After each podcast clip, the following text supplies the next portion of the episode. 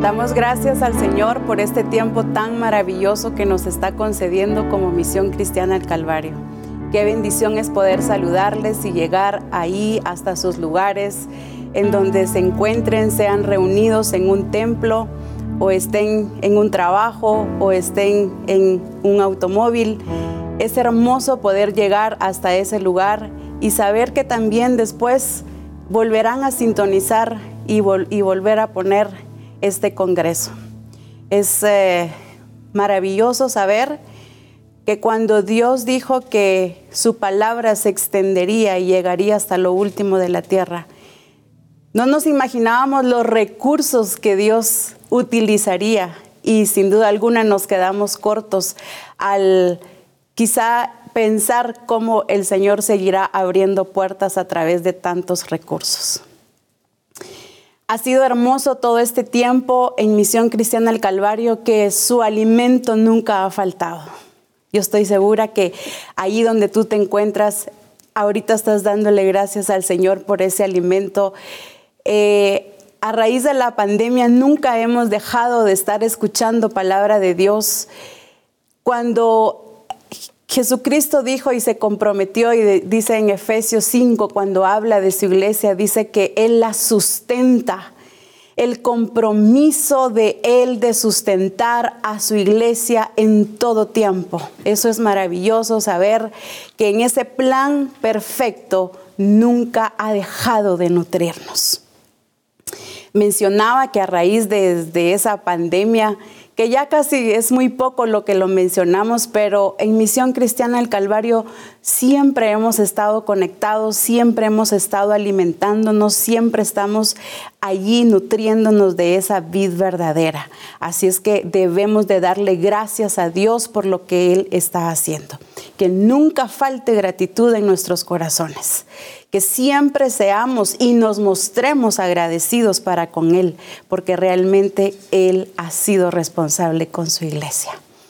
Estamos disfrutando de este Congreso apenas un día y ya el Señor está hablando eh, y sentando ese fundamento para lo que viene, para lo glorioso, pero para darle continuidad y para poder seguir expresando su presencia y su genética.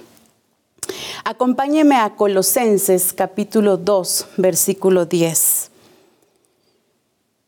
Colosenses capítulo 2, versículo 10, un pasaje muy conocido, y dice, y vosotros estáis completos en él, que es la cabeza de todo principado y potestad.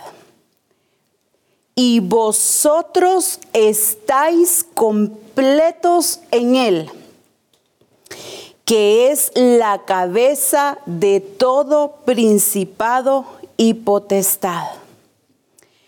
Entendemos que cuando hablamos de estar completos, no podemos dejar de hablar y de mencionar y que siempre debe de estar en nuestros mensajes el bautismo con eh, cómo nos introduce el Señor a su reino. Y a través de ese bautismo entendemos como misión que su simiente es puesta en nosotros y que es a través de esa genética que nosotros nos encontramos completos en Él. Pero dice, vosotros estáis completos en Él. Y voy a estar haciendo mucho énfasis en esa palabra completos, completos en Él. Si algo vemos en todo el accionar de nuestro Señor Jesucristo, que es nuestro modelo por excelencia, nunca dejó las cosas a medias. Él es la plenitud, dice su palabra, que en Él habita corporalmente la plenitud.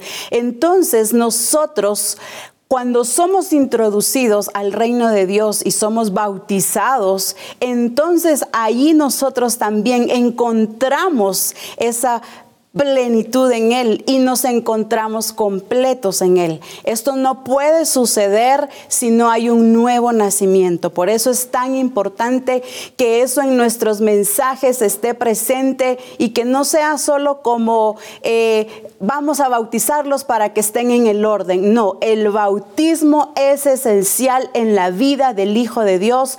Es eso lo que nos mete y nos introduce al reino. Quiero que lo veamos en la versión PDT. Es una versión maravillosa y dice, todo lo que Dios es habita corporalmente en Cristo, incluso en su vida en la tierra, en Cristo. Ustedes están completos y no necesitan nada más. Quiero volver a leerlo y dice, todo lo que Dios es habita corporalmente en Cristo, incluso en su vida en la tierra. En Cristo ustedes están completos y no necesitan nada más. Me encanta esa parte. En ustedes están completos y no necesitan nada más pues Él es la cabeza de todos los gobernantes y poderes. Decía que si algo debemos de tener claro es lo que Dios hizo en nosotros. Debemos de tener muy claro eso como iglesia, que es ahí donde radica esa fuerza en la iglesia del por qué estamos completos como se nos enseñó en el Congreso pasado y se nos ha estado hablando ahorita, el traslado que el Señor nos hizo en Colosenses 1.13 habla de ese traslado que dice que nos ha librado de la potestad de las tinieblas y nos trasladó al reino de su amado Hijo.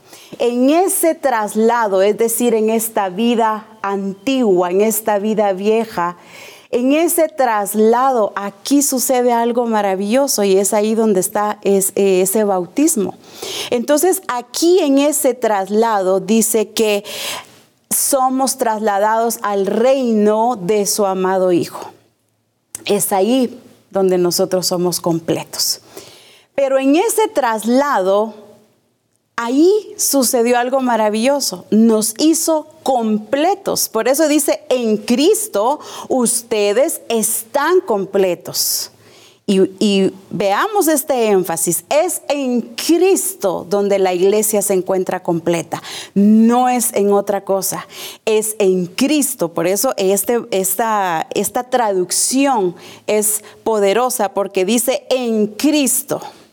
No es en nuestra imaginación, no es en el mundo, no es en esas corrientes o en esas filosofías o como yo quiera eh, adoptar estas eh, corrientes que se están dando en el mundo o porque estoy escuchando alguna, algún mensaje motivacional o porque una posición económica o algo que me haga sentir completa. No, acá dice en Cristo, es la persona de Cristo la que nos hace estar completos.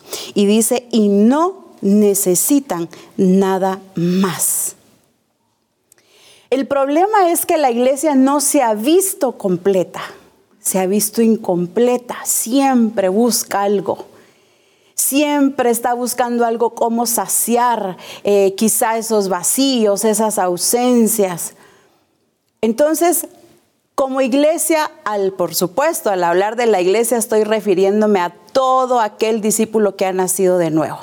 Porque podemos caer y decir, ah, iglesia y generalizar y todos, pero es a ti y es a mí a quien el Señor nos está hablando hoy, por ser iglesia.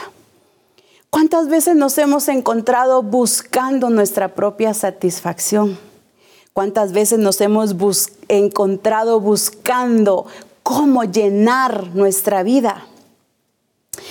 Cuando realmente es poderoso entender ese traslado que el Señor hizo. Fue un traslado completo. No dejó una mitad, voy a poner mi nombre, de Mari en este lugar. Hizo un traslado completo.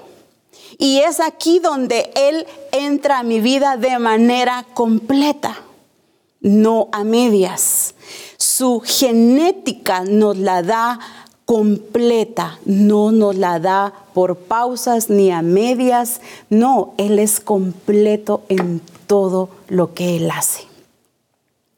Entonces, entendiendo que como iglesia nosotros necesitamos vivir de una manera completa. Pregunto, ¿cuántas veces quizá no hemos, nos hemos encontrado con discípulos que llegan y, tal vez usted ha escuchado estas frases, no sé qué tengo, me siento vacío, hay una ausencia dentro de mí, hay algo que me hace falta. Este discípulo no ha entendido la nueva vida en Cristo. La escritura dice que somos nuevas criaturas en Él. De modo que si alguno está en Cristo y vuelve a hacer énfasis en la persona de Cristo. En Cristo, dice. De, modo que si alguno está en Cristo, en la persona de Cristo, es nueva criatura.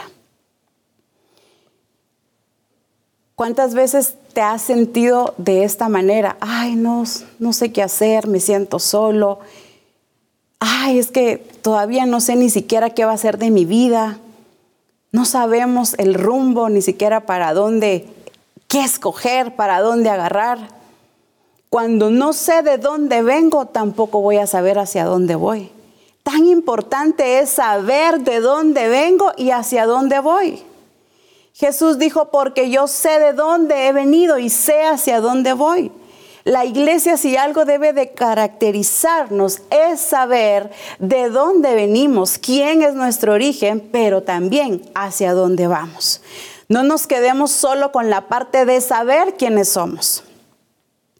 Estoy segura que si preguntamos a los discípulos, ¿Ustedes saben quiénes son? Sí, sí, somos hijos de Dios.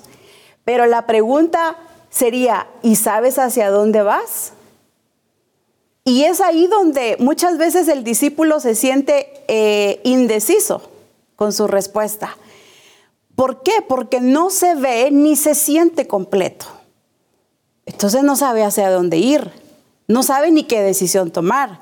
Pero el problema es que empezamos a, ver otras cosas y a oír otras cosas, entonces queremos complementar nuestra vida con otras cosas. La iglesia no puede estar viviendo a medias cuando en Cristo estamos completos. Sin embargo, la, la realidad en un buen porcentaje de la iglesia es que está viviendo dos vidas. Si entendemos que nacimos de nuevo y que y hasta lo repetimos y lo predicamos, estamos completos en él, pero nuestra realidad es otra, nuestra expresión es otra. Mientras yo no viva en esa plenitud, voy a estar siempre viendo otras cosas y oyendo otras cosas y tomándolas, haciéndome sentir completa yo misma. Y no podemos seguir así cuando en Cristo estamos completos. Y me encanta esta versión porque dice, no necesitan nada más. Sin embargo, la iglesia busca cosas en cómo complementarse. Distracciones. Se nos ha enseñado muchísimo del sistema que está muy fuerte, las corrientes, estos pensamientos que el sistema está metiendo y que está metiéndose en la iglesia. Pero ¿cuál es la fuerza o cuál es el objetivo? por supuesto, distorsionar la verdad y desviarnos de esa sincera fidelidad al Señor. Metiéndose en hombres, en mujeres, con pensamientos fuera de lo que Dios ha establecido, fuera del orden Hoy es muy normal ver a una iglesia que está yendo tras pensamientos, tras ideas, tras argumentos, en donde muy fácil se adoptan.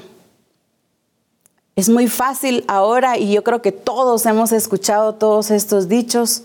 Por ejemplo, si hablamos de una relación de noviazgo, vamos a escuchar en el mundo que se dice, encontré a mi media naranja, encontré eh, a mi complemento. Pues para empezar, desde ahí va mal esa relación, porque Dios hizo al hombre completo, hablando del sexo masculino, lo hizo completo. Cuando Dios dijo hagamos al hombre, o cuando dijo, perdón, no es bueno que el hombre esté solo, no lo dijo porque el hombre estuviera ay, en depresión y que se sintiera solo.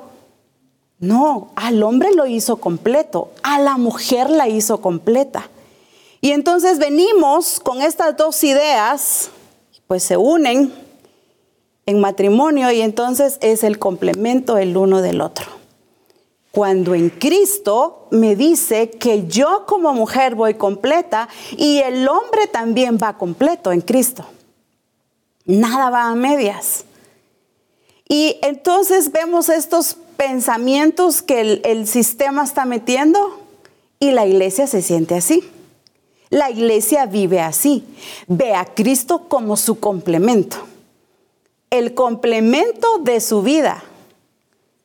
No lo ve como el Señor, como el todo en todo, como lo dice su palabra. Lo ve como complemento para tomar decisiones.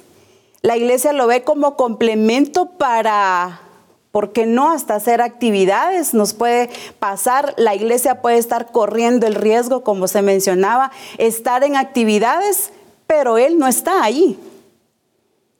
Y cuando vemos que las cosas empiezan a salir mal, acudamos a Dios. Veamos qué es lo que Dios dice. Pues al final, como decía alguien, Él tiene la última palabra. Él es el quien decide. No, al final le dimos a Él el derecho de decidir. No es que Él sea el todo en todos. Y, qué riesgo para la iglesia, porque debemos de vivir en esa plenitud por cuanto Él habita en nosotros.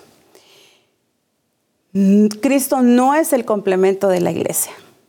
Cristo no es el complemento de tu vida. Para ti hombre, Cristo no es tu complemento. Para ti mujer, Cristo no es tu complemento. Él es el todo. Ni siquiera es la prioridad, ni siquiera es el número uno. Porque cuando hablamos de prioridad, de que es nuestra prioridad, significa que hay más cosas. Cuando decimos que es el número uno, significa que hay otras cosas que están en otros números, por así decirlo. Entonces, qué, qué tremendo es cómo la iglesia se ha dejado llevar y se ha metido en esto. Es muy fácil escuchar estas cosas, pero el problema no es escucharlas, el problema es adaptarlo a mi vida. Porque Él me dio la capacidad para decidir y para discernir. Si algo veo que es necesario en la iglesia es el discernimiento de todo esto. El saber discernir hacia dónde me está llevando, si me está alejando de esa verdad, si me está alejando del plan de Dios. Y eso es lo que la iglesia no, no, no ha podido discernir a plenitud. Hay destellos de discernimiento, pero no en su, totalidad. Y a este nivel no estamos para vivir con destellos, estamos para vivir en toda la plenitud de Él.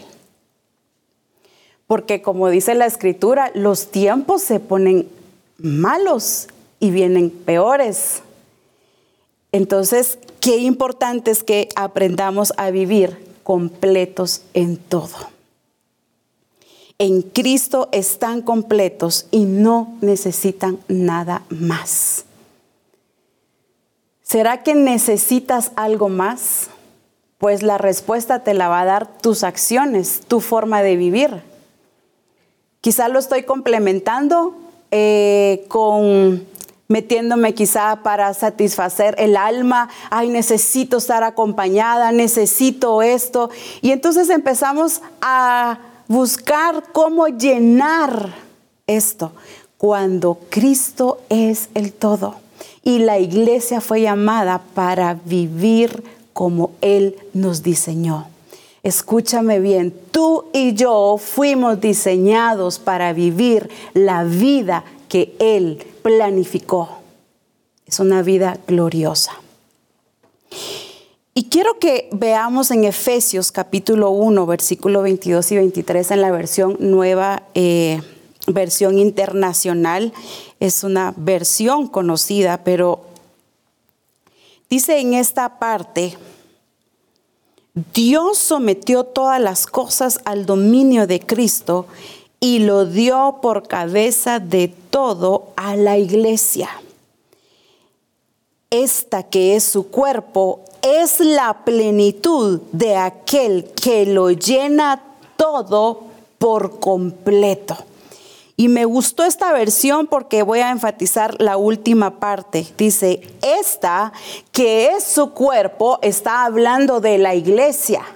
Esta que es su cuerpo, dice, es la plenitud de aquel que lo llena todo por completo. No a medias esa llenura de Él hacia su iglesia no es fragmentada, no es por partes, no es por porcentajes, es la llena por completo y completo es completo. La pregunta que el Señor nos hace, ¿nos sentimos completos? Nuestras acciones lo dirán como iglesia y de manera personal, ¿te ves y te has visto y has accionado con ese entendimiento de verte completa en Él? Es la plenitud de aquel que lo llena todo por completo. Por supuesto, si algo ha hecho Él es llenar a su iglesia con su gloria, con su presencia, con su persona, con su genética. Él es, como decía al inicio, un Dios responsable, el que la sustenta, el que la cuida, el que la llena.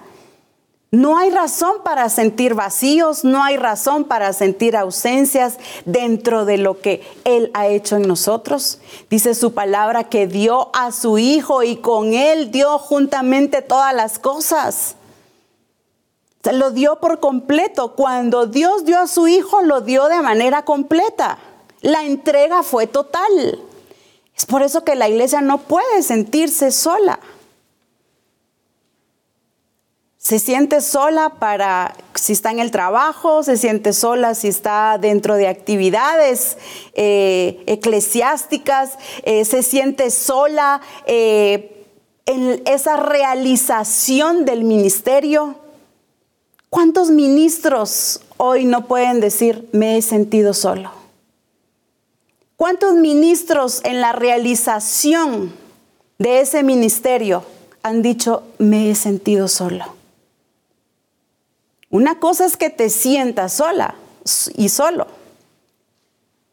Pero yo encuentro en Cristo que dice, no me ha dejado el, solo el Padre.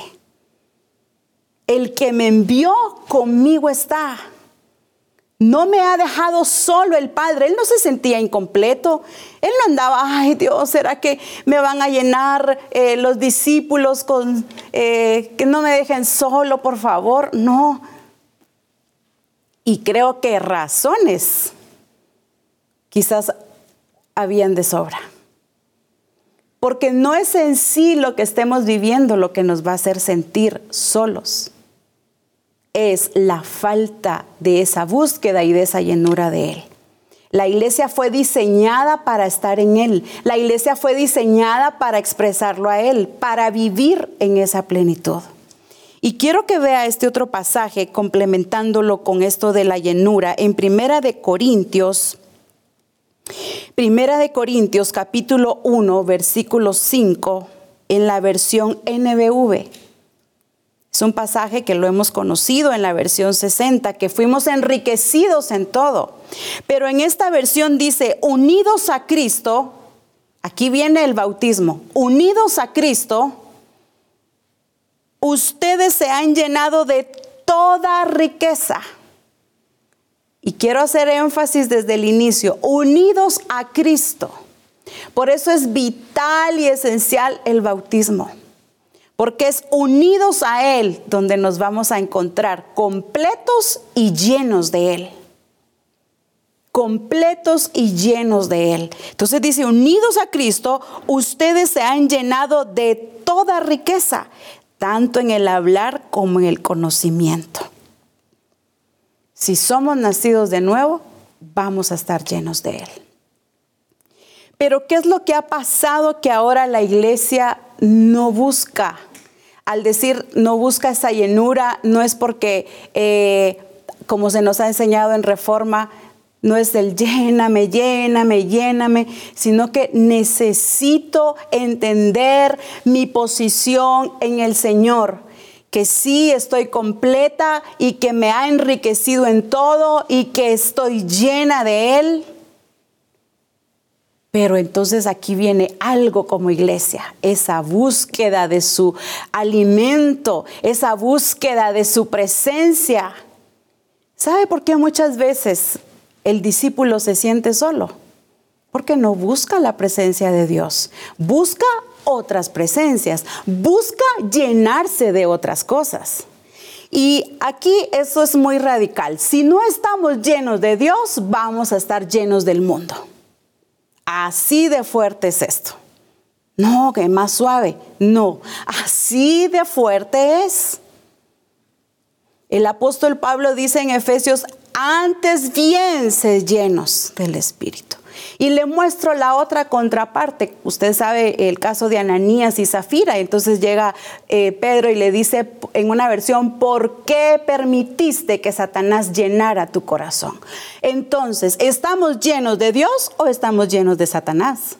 ¿Estamos llenos de Dios o estamos llenos del mundo? ¿Estamos llenos de su palabra o estamos llenos de filosofías humanas, propósitos, corrientes humanas, del sistema como se nos ha enseñado? ¿De qué está llena hoy la iglesia?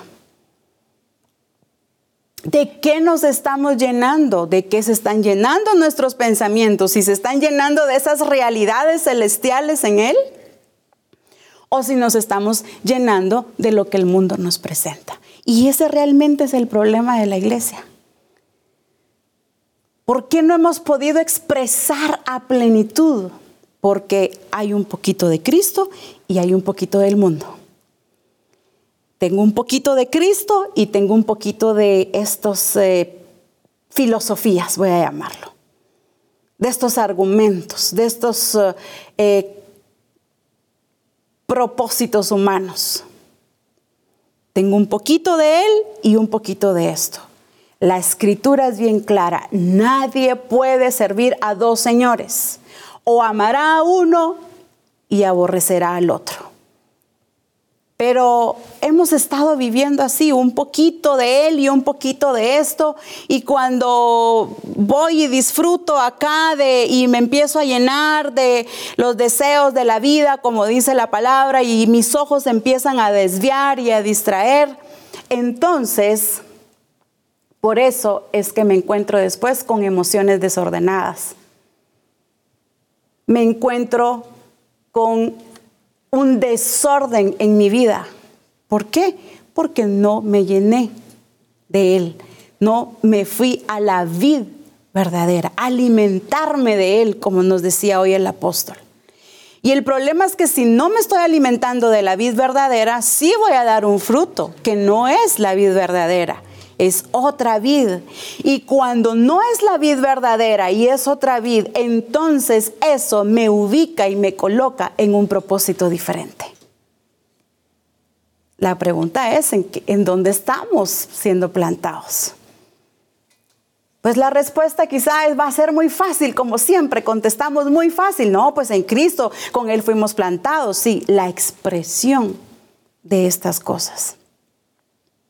Entonces, ¿de qué nos hemos estado llenando? Cuando dice que Él llenó a su iglesia con todo. En todo hemos sido enriquecidos. La iglesia no puede decir, es que estoy buscando acá algo porque aquí no lo tengo. Aquí lo tengo todo. El asunto es que como mis ojos no estuvieron puestos en Cristo, entonces empecé a buscar otras cosas como mis ojos no estuvieron puestos en Él, entonces me desvié y empecé a llenarme de otras cosas. empecé a llenar mi alma, mis sentimientos, mis emociones y entonces eso se vuelve un caos. Valdría la pena que cuando un discípulo llegue con este tipo de cosas para pedir ministración, que veamos y, que se vean a sí mismos de qué se han estado llenando. Y es muy fácil decir, ay, es que estoy pasando un proceso difícil. Y no, a veces no es un proceso de parte de Dios. Son cosas de las cuales fuimos a buscar comida a otro lado. Fuimos a buscar comida fuera de casa, fuera de esa vid verdadera. Cuando acá dice, ustedes están llenos de manera completa. No es una llenura a medias. Y como tengo este vaso acá, voy a poner este ejemplo. Este vaso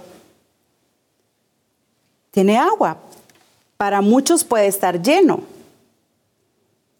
pero en realidad no está lleno.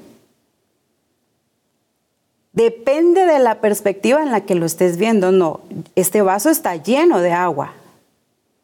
Pero en realidad la medida del vaso termina hasta aquí. Pero el agua está aquí. Entonces hay un espacio en donde corro el riesgo de llenarlo de otra cosa. Y debemos de saber que en el Señor no hay espacios. No hay espacios para otras cosas. Pero la iglesia le ha dado espacio a muchas otras cosas, pero no le ha dado el espacio suficiente de aquel que lo llena todo en todo. Hasta para servir servimos a medias. Si me queda tiempo, sirvo. Ah, entonces servía porque no tenía tiempo.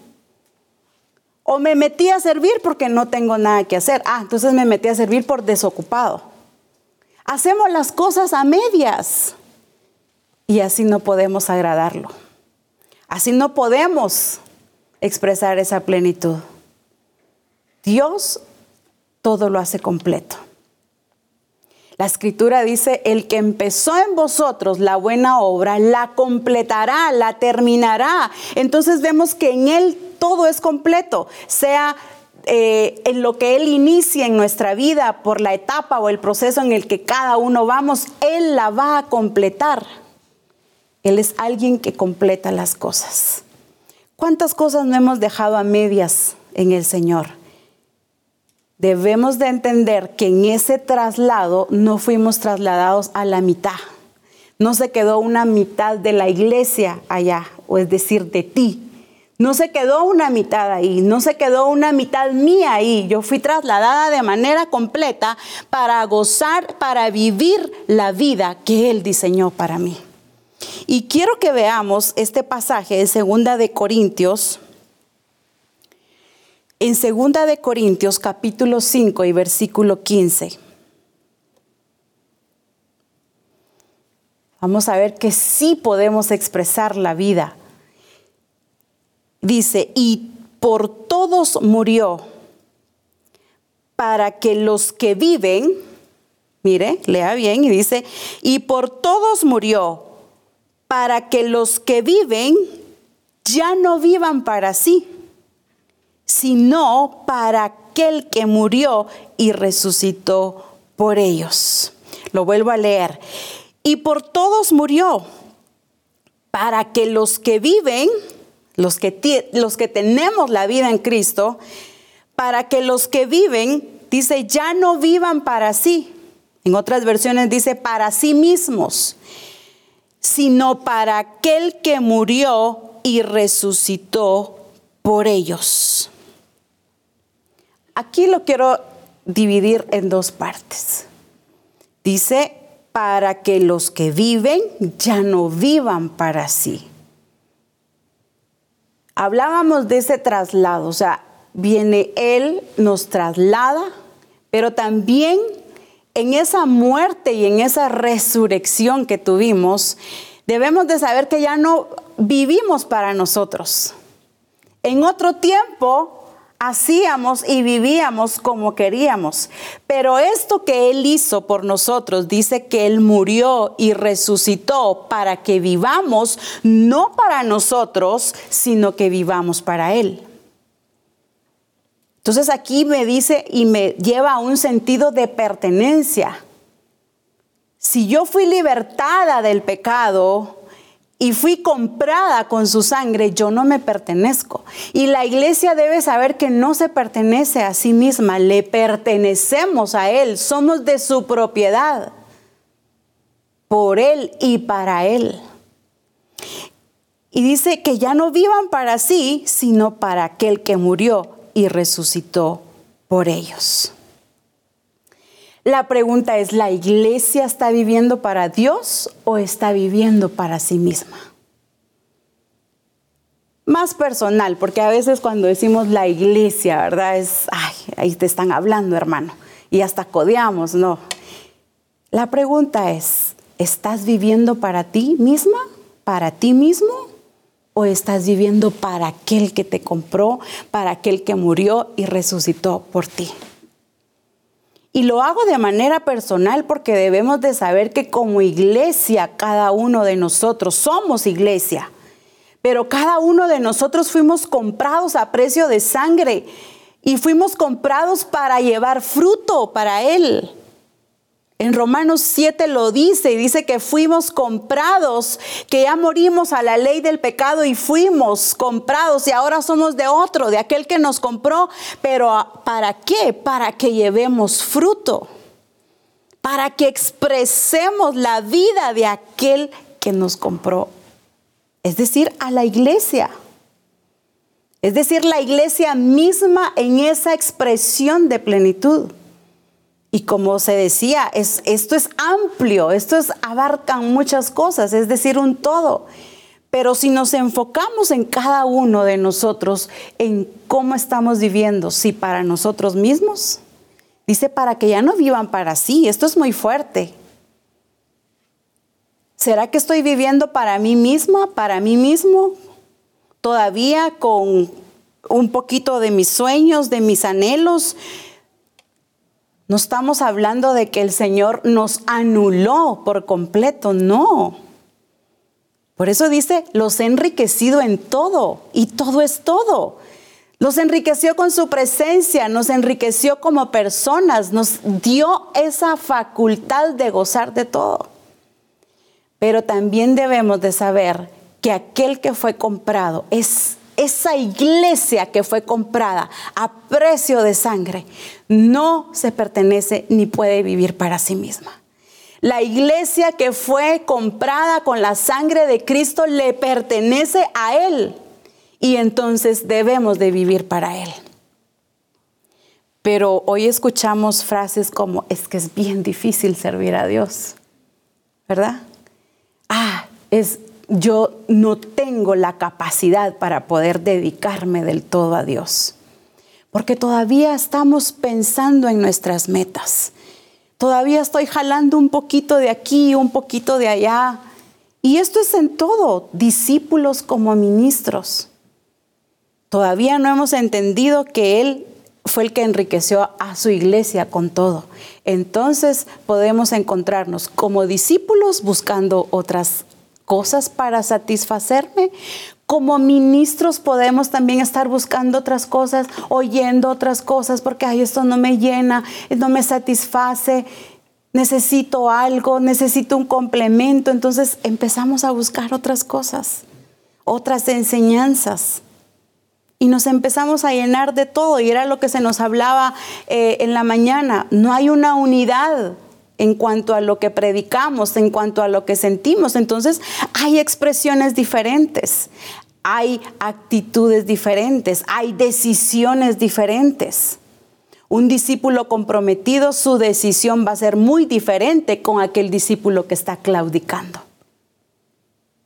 Y de eso es lo que ya no podemos seguir en esta clase de vida porque necesitamos ver que fuimos comprados para vivir para Él. Decía al inicio que el sistema está muy fuerte, está, está seduciendo a la iglesia. Y la iglesia se presta para eso, le encanta. Hay un, hay un versículo en una versión en Santiago, luego se los voy a leer, dice que la iglesia le coquetea al mundo. Ah, no, le encanta la iglesia, o sea, le encanta oír otras cosas.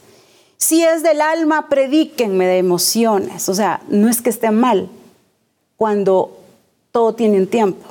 Ya Dios nos habló de eso y muchas veces. Pero a la, iglesia le encanta estar enredada en cosas almáticas. Mejor vámonos para allá porque allá están predicando cosas que de verdad son de la vida diaria, que nos dicen cómo enfrentar las situaciones y salir de esta depresión. O allá porque esta prédica siento que es como una terapia para mi vida. Cristo no vino a dar terapias. Él vino a hacer una obra completa. Entonces ya no podemos vivir a medias.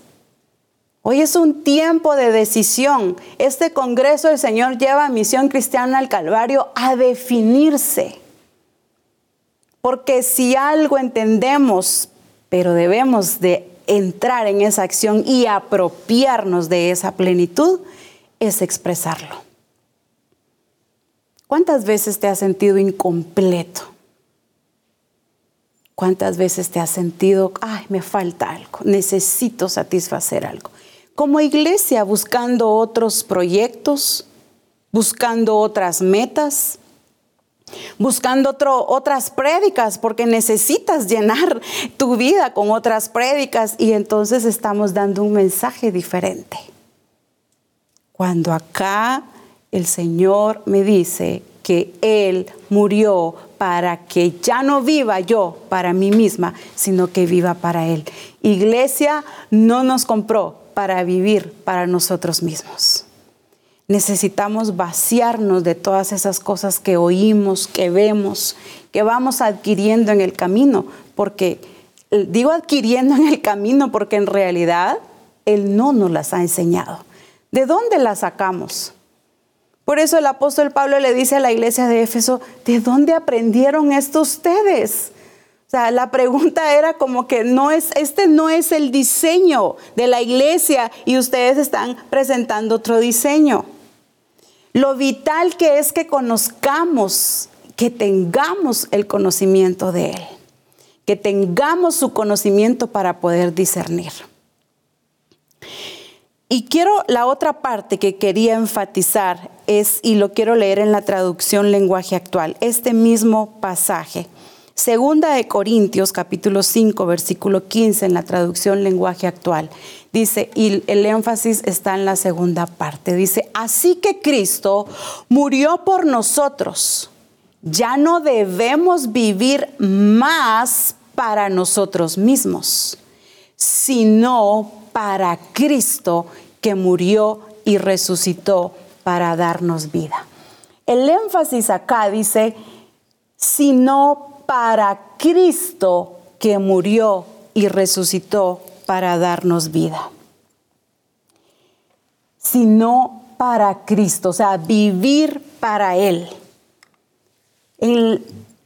En la versión 60, el énfasis primero lo hicimos en que ya no vivir para nosotros mismos, ya no vivir en nuestros propios deseos, en nuestros propios objetivos, en nuestros propios propósitos. En esta versión, en la traducción lenguaje actual, dice, en la segunda parte del énfasis, dice, sino para Cristo, o sea, vivir para Él. Ya no debemos vivir más para nosotros mismos, sino para Cristo. Aquí está el énfasis y el objetivo. Vivir para Cristo que murió y resucitó por nosotros. ¿Qué es vivir para Cristo? Es una pregunta que te la hago ya. Respóndete tú ahí. ¿Qué es vivir para Cristo? El apóstol Pablo entendía bien esto y decía, ya no vivo yo. O sea, él enfatiza mucho la vida de Cristo.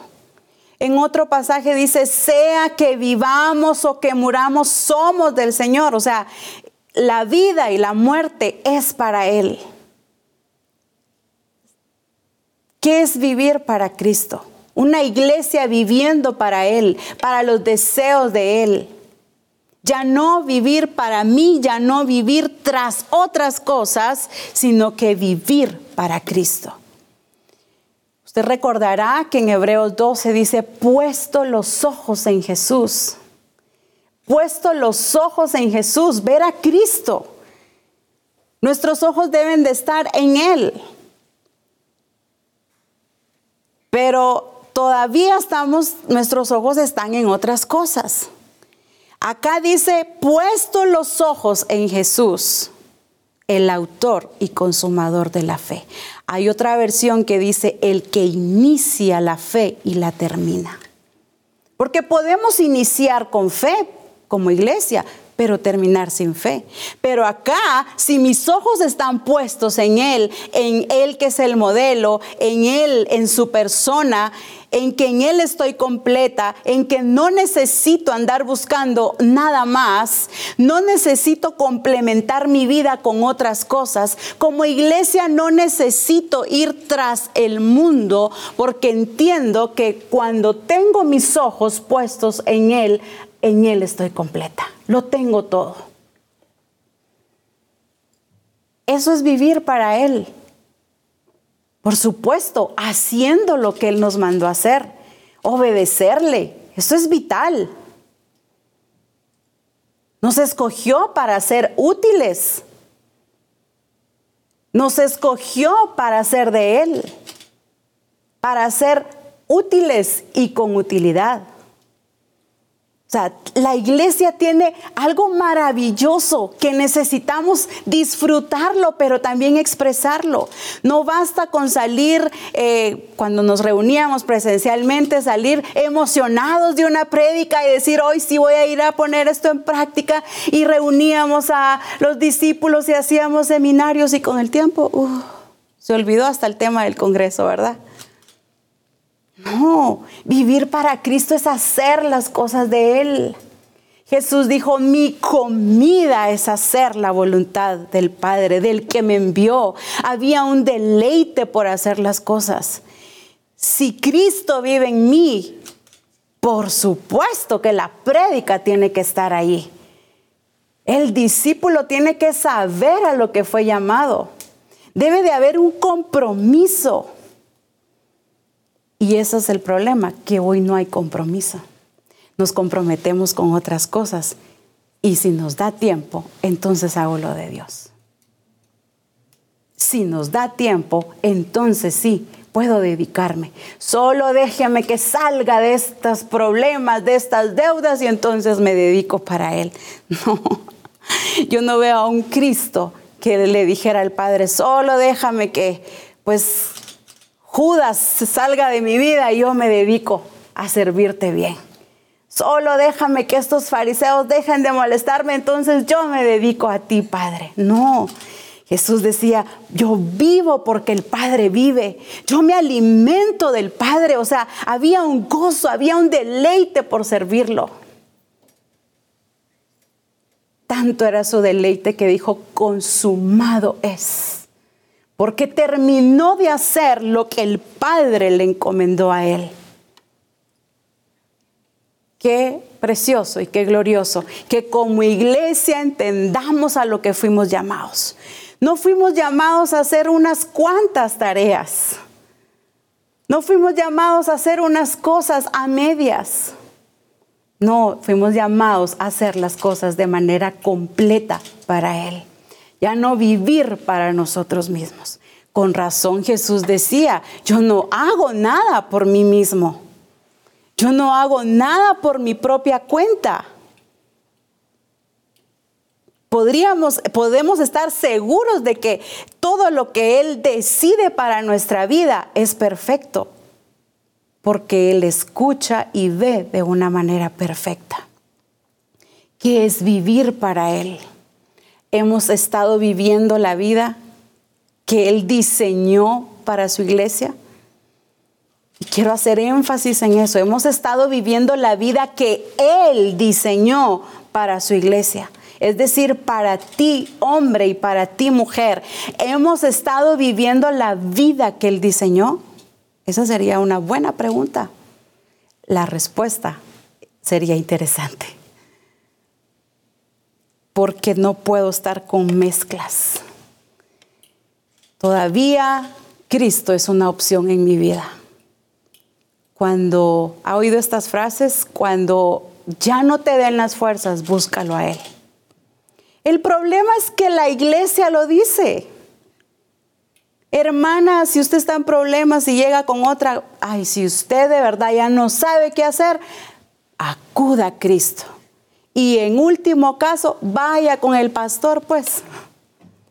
O sea, todavía es un complemento.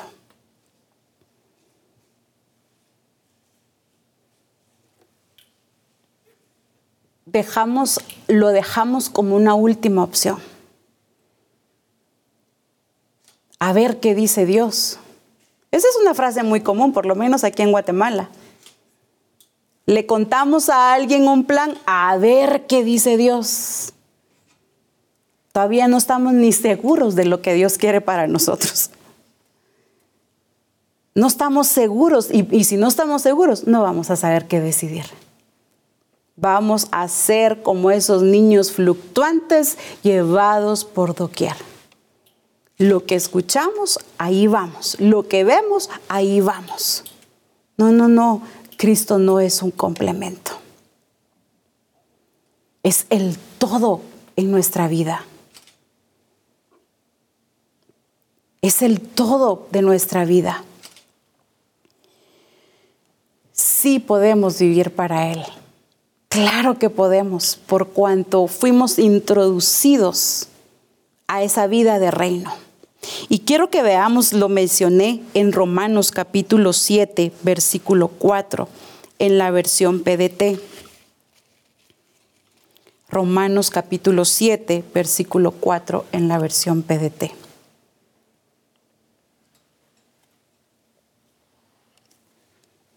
Hermanos míos, de la misma manera, lo que ustedes eran antes, perdón, hermanos míos, de la misma manera, lo que ustedes eran antes murió cuando fueron unidos al cuerpo de Cristo. Ahora, escuche bien, ahora pertenecen a otro, a Cristo que resucitó de la muerte y puesto que le pertenecen, Mire este énfasis maravilloso. Pueden vivir una vida útil para Dios. Voy a hacer énfasis en la última parte. Ahora pertenecen a otro. ¿A cuál otro? A Cristo, que resucitó de, de la muerte. Y puesto que le pertenecen, aquí está ese sentido de pertenencia, pueden vivir una vida útil para Dios, es decir, una vida llevando fruto para Él, como lo dice la versión 60. Él murió y resucitó para hacernos útiles, para llevar fruto. Entonces no cabe acá, no hay espacio en donde decir, ay, yo sí soy un inútil ay no, viera que yo no sé por qué me escogió Dios a mí si no puedo. No, aquí me dice que yo fui diseñada para vivir una, una vida útil para Él. estas ideas tienen que ser hoy desarraigadas de la, de la iglesia, de la vida del discípulo. Eres útil por cuanto Él dio su vida y te dio vida. Si tenemos al Hijo, tenemos la vida. Entonces somos útiles para Él. Ya no hay espacio ni podemos decir, no puedo. No puedo porque me sienta incapaz o no puedo porque no me siento de una manera completa. Precioso es ver cómo Dios nos hace útiles para Él. Sin embargo, ¿será que estamos siendo útiles para Él o estamos siendo útiles en otras cosas? Todo lo que no se origine en Él no va a producir vida en mí. Debe de originarse en Él. Él es el origen. Él es el que produce las cosas. Entonces, debo de verme como Él me hizo, útil. Y ahí es donde radica otro problema. La iglesia no se ve como Dios la ve, no se visualiza como Dios la está visualizando en ese gran proyecto glorioso del plan de Dios. No nos visualizamos y ahí, ahí hay un gran problema. Porque si yo no me veo como Él me está viendo, entonces Dios me está viendo de una manera, pero yo estoy yendo de una vida de una manera contraria o viéndome de una manera diferente. Entonces Él está aquí y yo voy por aquí. Él me está viendo así útil, pero yo me estoy viendo incapaz.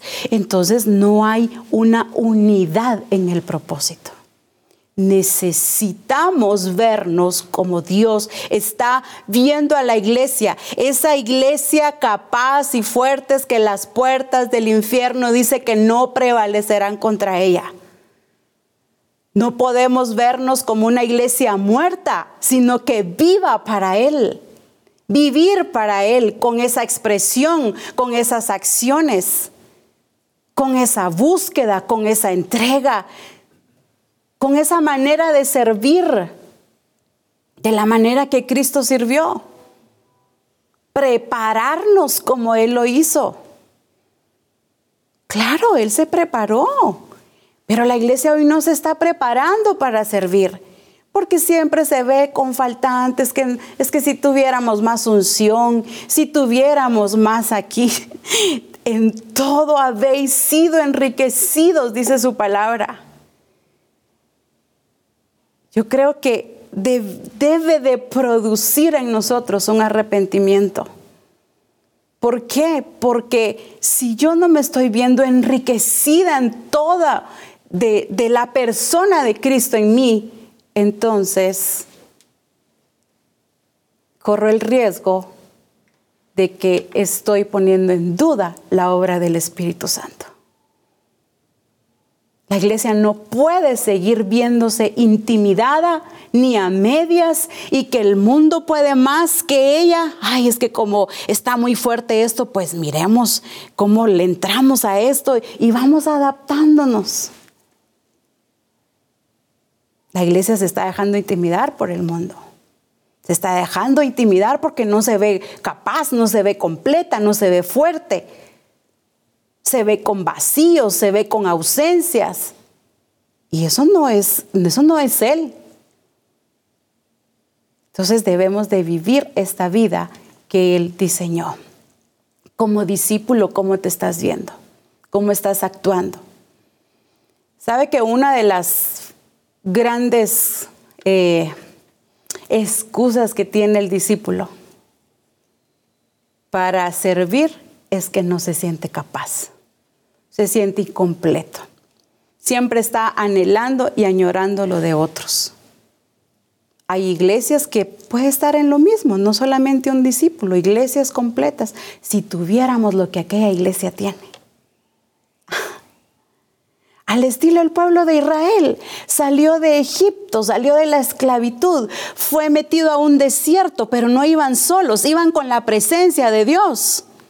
Pero sin embargo, el pueblo de Israel deseando estar en otro lado. Y los del otro pueblo viendo cómo Dios estaba con ellos. Así está la iglesia. Anhelando estar allá, mientras que otros viendo cómo Dios está cuidando a su iglesia. Hasta la iglesia misma puede ver esto. ¿Y por qué vemos para otros lados? Porque aquí no vemos que estamos llenos de Él. Por supuesto, esto tiene que ver con una búsqueda, con una entrega, con una dedicación a Él. Y en segunda de Pedro, ve ahí conmigo, segunda de Pedro, versículo 1, perdón, capítulo 1 y versículo 3 en la versión PDT. Dice, con su poder divino, ay, me encanta esto, Jesús nos da todo lo que necesitamos para dedicar nuestra vida a Dios. Con su poder divino, Jesús nos da todo. Voy a hacer énfasis fuerte, todo. Y como lo decía en, otro, en otra verdad, no necesitamos nada más porque lo tenemos todo. Jesús nos da todo lo que necesitamos para dedicar nuestra vida a Dios. Todo lo tenemos porque lo conocemos a Él, quien nos llamó por su gloria y por su excelencia. Preciosa promesa. Tenemos todo lo que necesitamos para dedicar nuestra vida a Dios. Y hoy lo hago de manera directa. Mujer, necesitas, tú tienes todo, perdón, tú tienes todo y no necesitas otra cosa más, porque ya Cristo está en ti. Hombre, tú tienes todo para servir y para dedicarte a Dios.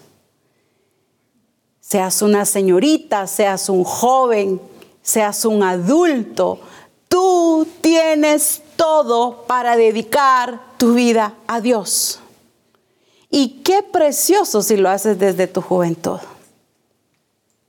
Yo he escuchado mucho, ay, cuando ya esté grande voy a ver si le sirvo a Dios. Porque ya gocé la vida.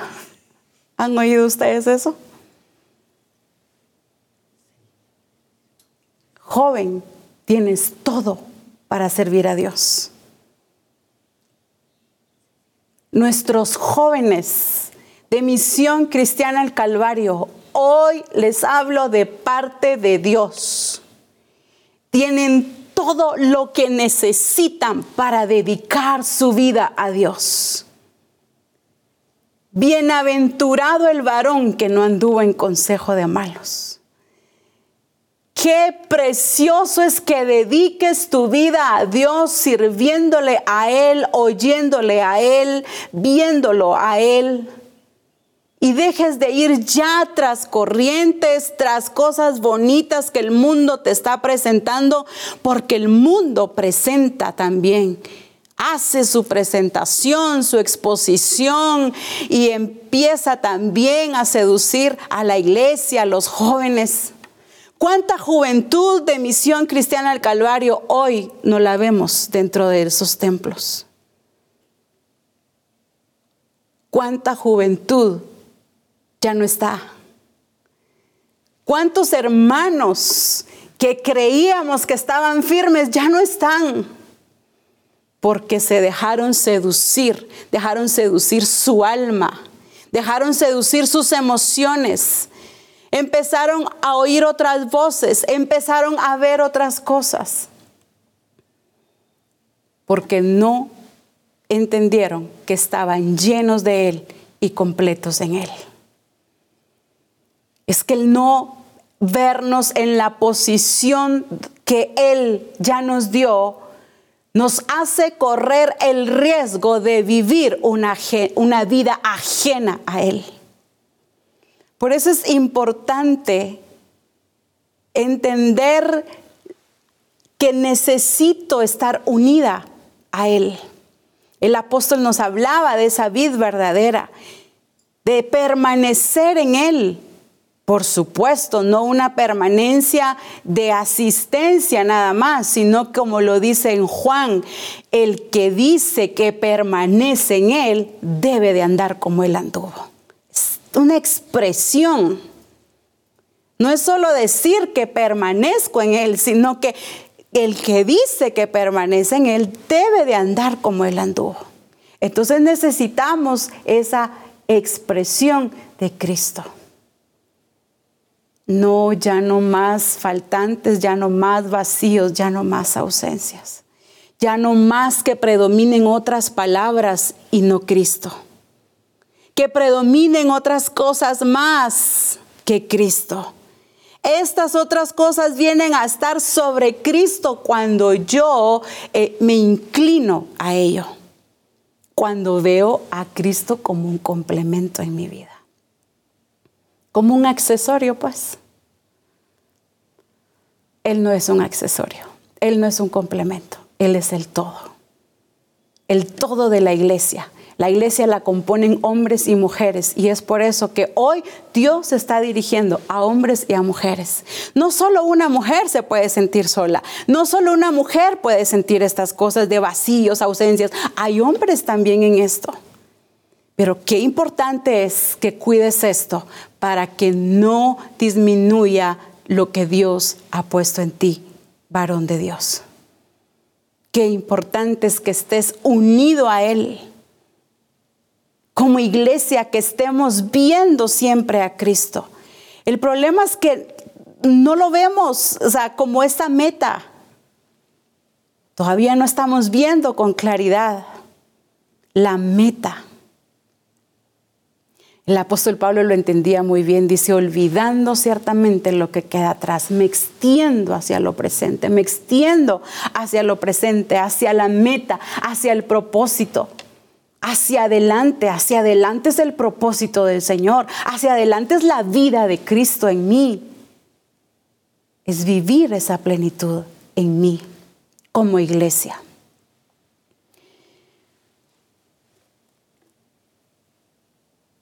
Es difícil saber y ver que todavía no estamos en esto. Hay una parte todavía, como decía, hay una parte de la iglesia que todavía está viviendo con dos señores. Y como dice su palabra, nadie puede servir a dos señores. No, no puede. Porque a uno voy a terminar obedeciendo solamente a uno voy a terminar obedeciendo. Y si decimos es nuestro Señor, es nuestro Señor, es el todo, pero nuestras acciones lo evidencian. La misericordia de Dios de hablarnos como misión el Calvario y hacernos ver y entender que Él es la vida.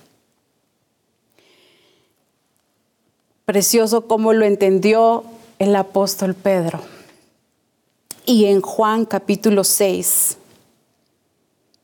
En el Evangelio de Juan capítulo 6, lo quiero leer en dos versiones, pero en la traducción lenguaje actual dice,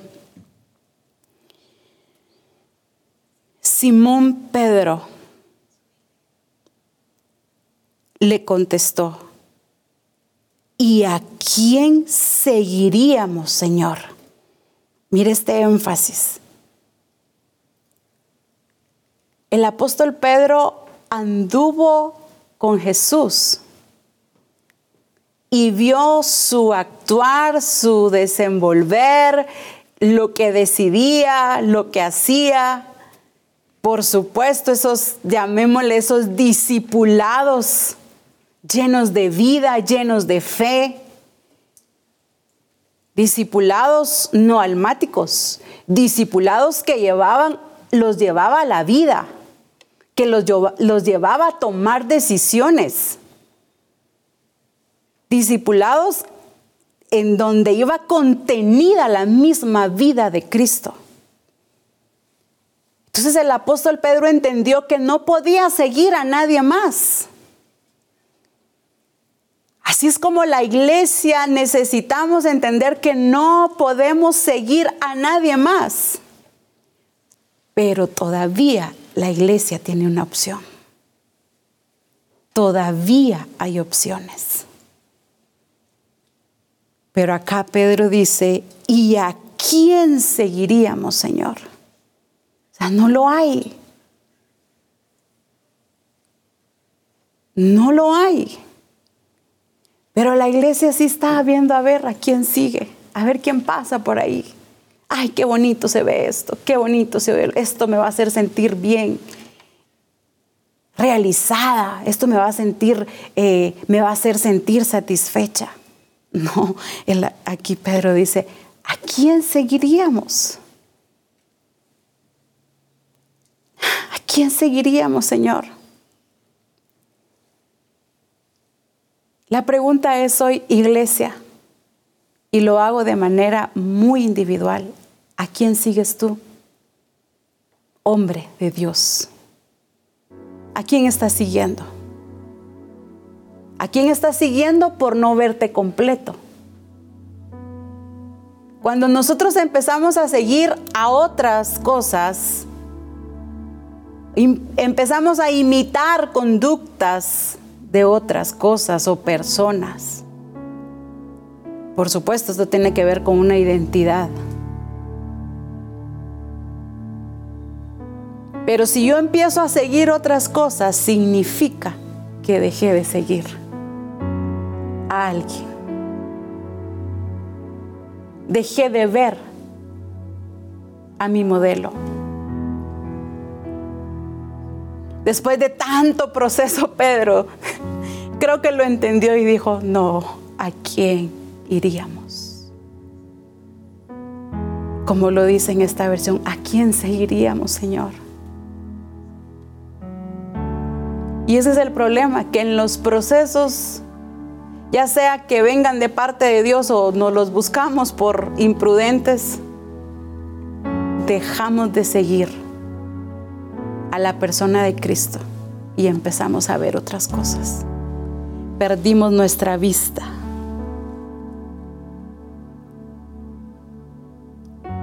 Me encanta ver la vida de Pedro porque fue un hombre trabajado, procesado por Jesús. Pero veo en la palabra que en ninguno se quedó porque entendió quién era la vida eterna. Cuando hablaba de cuántos jóvenes no están con nosotros o cuántos hermanos, quizá muchos los procesos los sacaron. Pero vuelvo y repito, quizá no de parte de Dios, sino porque en algún momento dejaste de verlo. Porque ningún proceso de parte de Dios es para sacarnos de Él. Se iría en contra de su naturaleza. Qué importante es que entendamos quién es la vida. ¿A quién seguiríamos? Solo tú, dice esta versión. En la versión 60 dice, tú tienes palabras. Esta versión me gustó porque dice, solo tú. O sea, solamente tú, no hay más. No, no hay nada por aquí, no hay nada por allá. Solo tú solamente tú, solo es en una persona, no es en otras fuerzas, no es en el sistema, no es en aquello bonito que se nos está presentando, solo en una persona,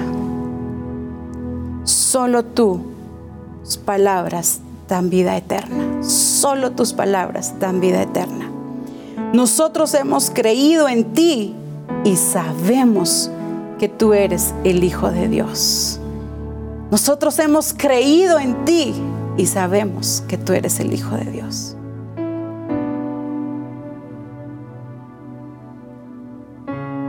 Cristo no es una opción, solo Él es nuestra vida.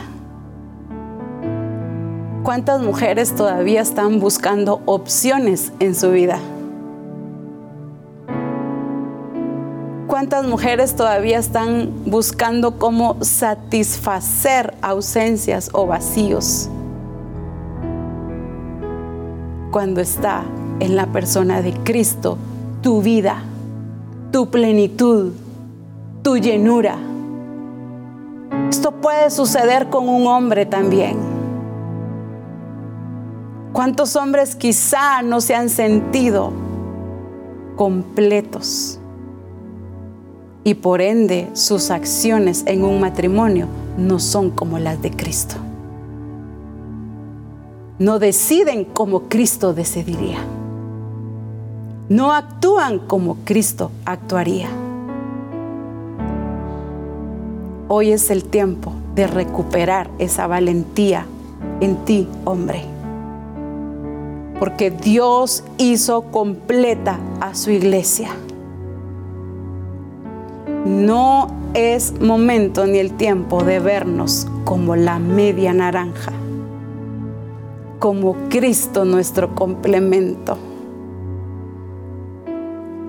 Que estoy a la mitad y entonces busco algo de cómo llenarme.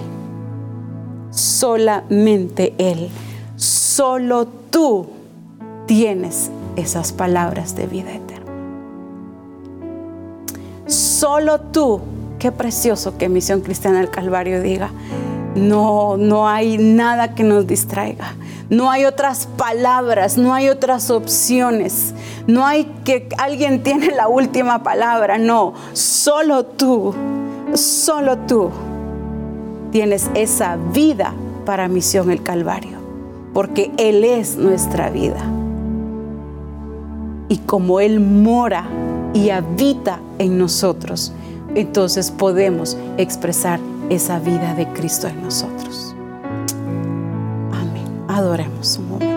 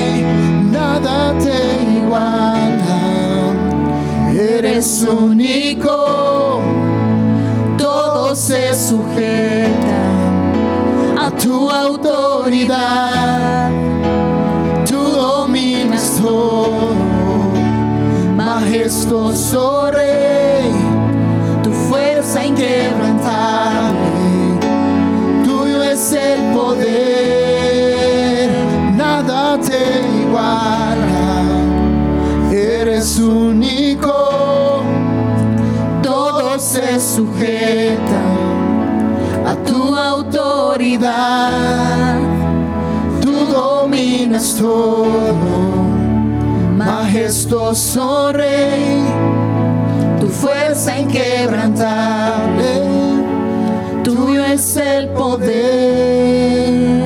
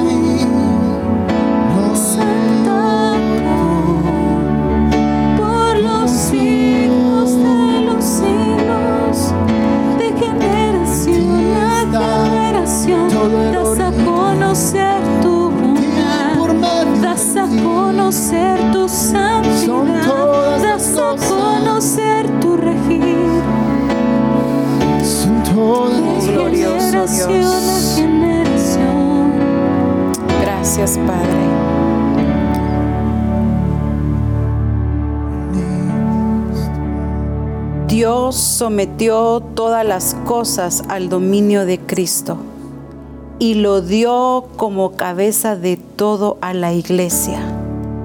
Esta, que es su cuerpo, es la plenitud de aquel que lo llena todo por completo. Esta que es su iglesia es la plenitud de aquel que lo llena todo por completo. La iglesia de Jesucristo está llena de manera completa en Él. La llenura total de su presencia, de su persona, de su genética, con todas las capacidades y habilitados para hacer la obra de Cristo. Padre, muchas gracias. Gracias por tu presencia. Gracias por habernos enriquecido en todas las cosas de manera completa. Gracias por habernos dado a tu Hijo y juntamente con Él nos diste todas las cosas que necesitamos para hacer lo que es tuyo, Señor, para hacer tu obra, para dedicarnos a hacer tu obra, Señor. Tenemos todo lo que necesitamos porque te tenemos a ti. Y esta es la iglesia de Jesucristo. En Cristo Jesús te damos gracias. Amén.